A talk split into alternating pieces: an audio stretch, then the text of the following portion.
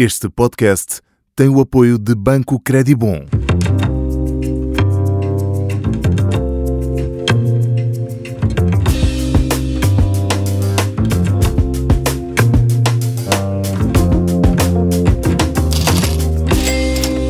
Trocos no bolso, escolhemos com eles mais uma vez nesta que é uma parceria do Observador com o Banco Credibon. Continuamos a ouvir as histórias de quem faz desses trocos uma, uma porta para os sonhos e, no caso de hoje, para o mundo. Junta-se a nós João Mourinho. João, bem-vindo. Obrigado.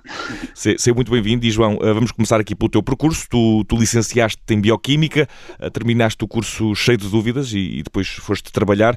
Esta há de ter sido, há de ter sido o primeiro passo em que começaste a juntar uns trocos uh, com, com outras coisas em mente. Já vamos ao, ao, teu percurso pelas viagens. Antes pergunto se, se começaste a trabalhar primeiro na serralharia e depois numa vidreira, já a pensar em angariar, angariar uh, dinheiro para, para ir conhecer o mundo. E conta-nos já, verdade... agora também, já agora também dessa, dessas duas experiências de trabalho algo peculiares. Olha, eu, eu acabei o, o, meu, o meu curso de Bioquímica e, e tinha tudo menos vontade de trabalhar em Bioquímica porque não me sentia bem no, no lugar onde estava a trabalhar. O, quando, eu, quando eu fui trabalhar numa serralharia e depois numa vidraria foi porque foi a alternativa na altura uhum. a, a, trabalhar em bioquímica. queria fazer algum dinheiro, queria ter alguma independência e, e foi o que acabou por surgir.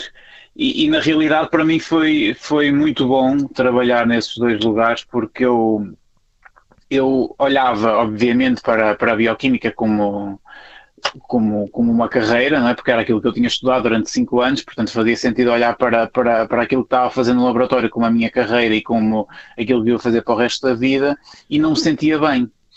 Quando eu fui para trabalhar para, para, para a serralharia e para a vidraria, obviamente que não trabalhava uh, na serralharia nem na vidraria e olhava para aquilo como uma carreira profissional olhava para, para aquele trabalho como, como algo temporário e, e, portanto, acabou por me fazer bastante bem psicologicamente estar a trabalhar num, num lugar onde, onde na realidade não tinha que pensar muito, só tinha que, que fazer simplesmente as coisas que me mandavam fazer. E, e, foi quando eu comecei a juntar dinheiro, mas não para, para viajar. A minha ideia inicial era simplesmente ganhar alguma independência uhum. económica dos meus pais, obviamente. Uh, não, não queria fazer em bioquímica porque não me sentia bem a trabalhar no sítio onde estava a trabalhar, portanto queria sair desse lugar e, e, depois seria difícil encontrar outro lugar para trabalhar e foi mais fácil encontrar uma serralharia e depois uma vidraria para trabalhar durante uns tempos. Uh, e, e, acabei por estar a trabalhar durante, durante esses meses na serralharia e na vidraria para depois, na realidade, juntar dinheiro para voltar a tentar trabalhar em bioquímica, mas fora uh, daquilo que fazia.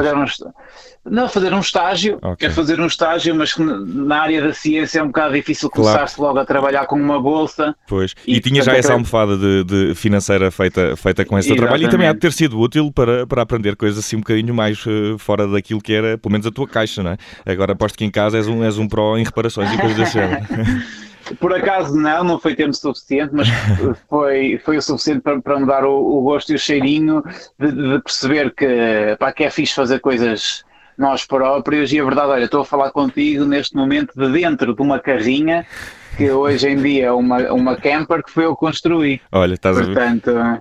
Uh, ficaste, com mãozinhas, ficaste com mãozinhas. É. Esta, esta experiência, presumo eu, não te resolveu as dúvidas, João? Não sabendo bem para onde ir, acabaste por candidatar-te a um concurso da, da Gap Year Portugal e ganhaste umas, umas boas massas com, com a tua namorada e foste viajar. O que te pergunto é que, aliás, como é que esse dinheiro te permitiu planear as viagens que fizeste e já agora, que viagens foram essas?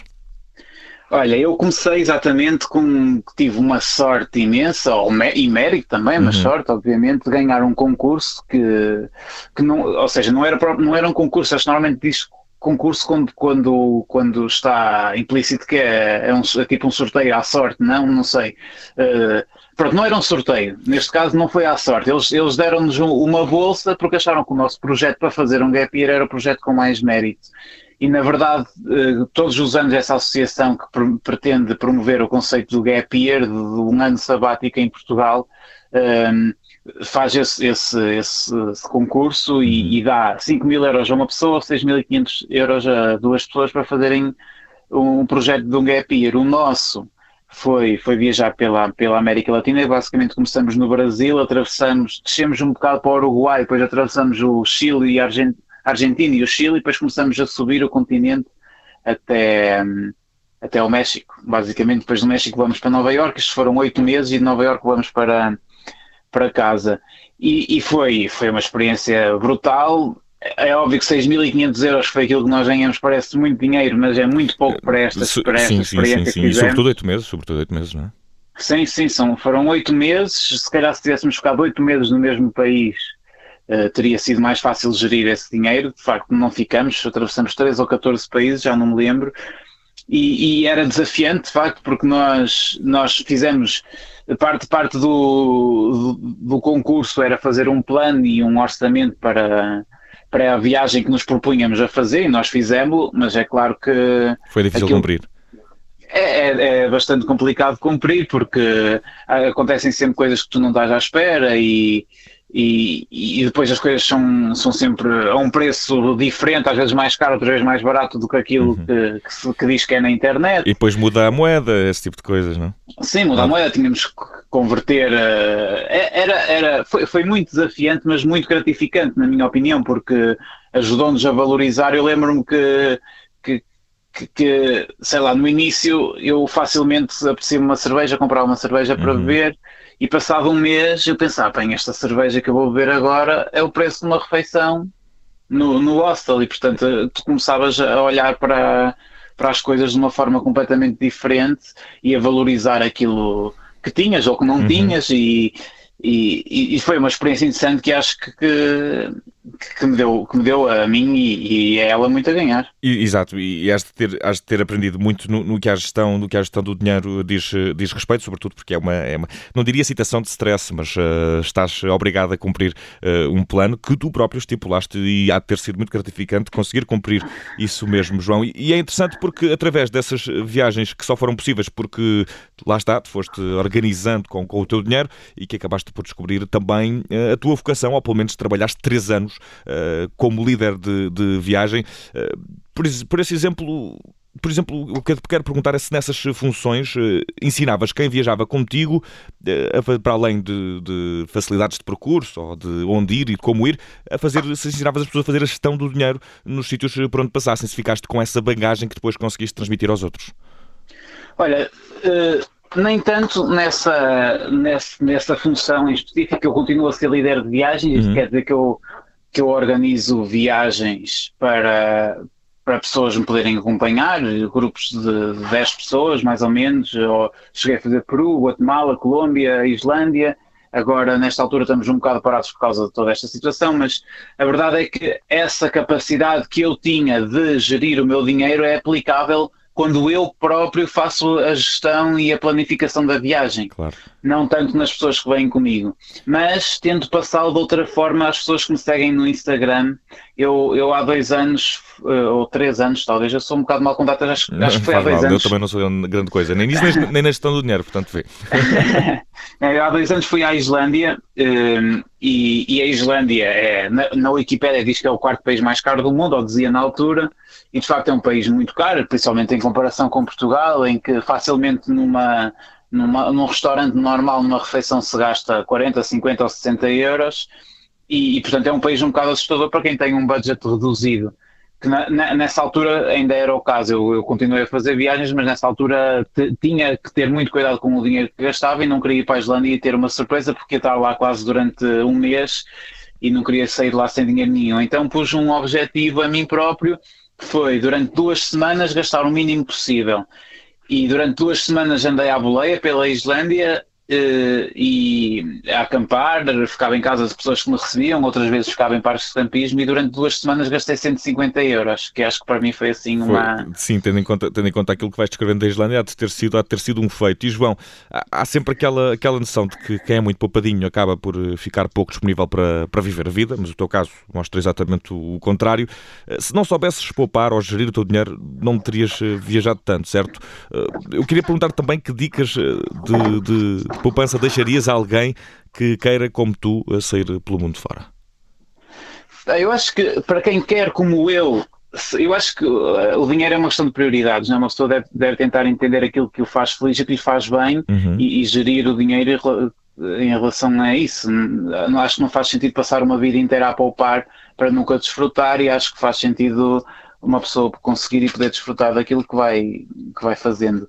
Uh, de facto, para mim, uh, o, o dinheiro que eu junto é para poder viajar mais e para poder usar nos meus projetos, mas uh, as dicas que eu faço, sem dúvida, que eu digo, sem dúvida é que as pessoas que tenham uh, em mente aquilo que gostam de fazer e, e, que, e que poupem para isso e, e depois, uh, de consoante aquilo que conseguem juntar, conseguem sempre fazer, arranjar uma experiência adequada ao, ao, dinheiro que têm, porque há sempre países mais baratos ou países mais Sim. caros, eh, tipo de viagens mais baratas ou tipo de viagens mais caras. Pode-se fazer uma viagem por um país por uh, 150 euros, já pode-se fazer uma viagem semelhante pelo mesmo país por 4 ou 5 mil euros. Portanto, depende também do que é que as pessoas estão dispostas a fazer Exato. e até certa onde forma, querem ir. De certa forma, adequar o desejo, o desejo ao orçamento. Não sei se é, se é por aí que... que, que Basicamente, Pronto, yeah. sim.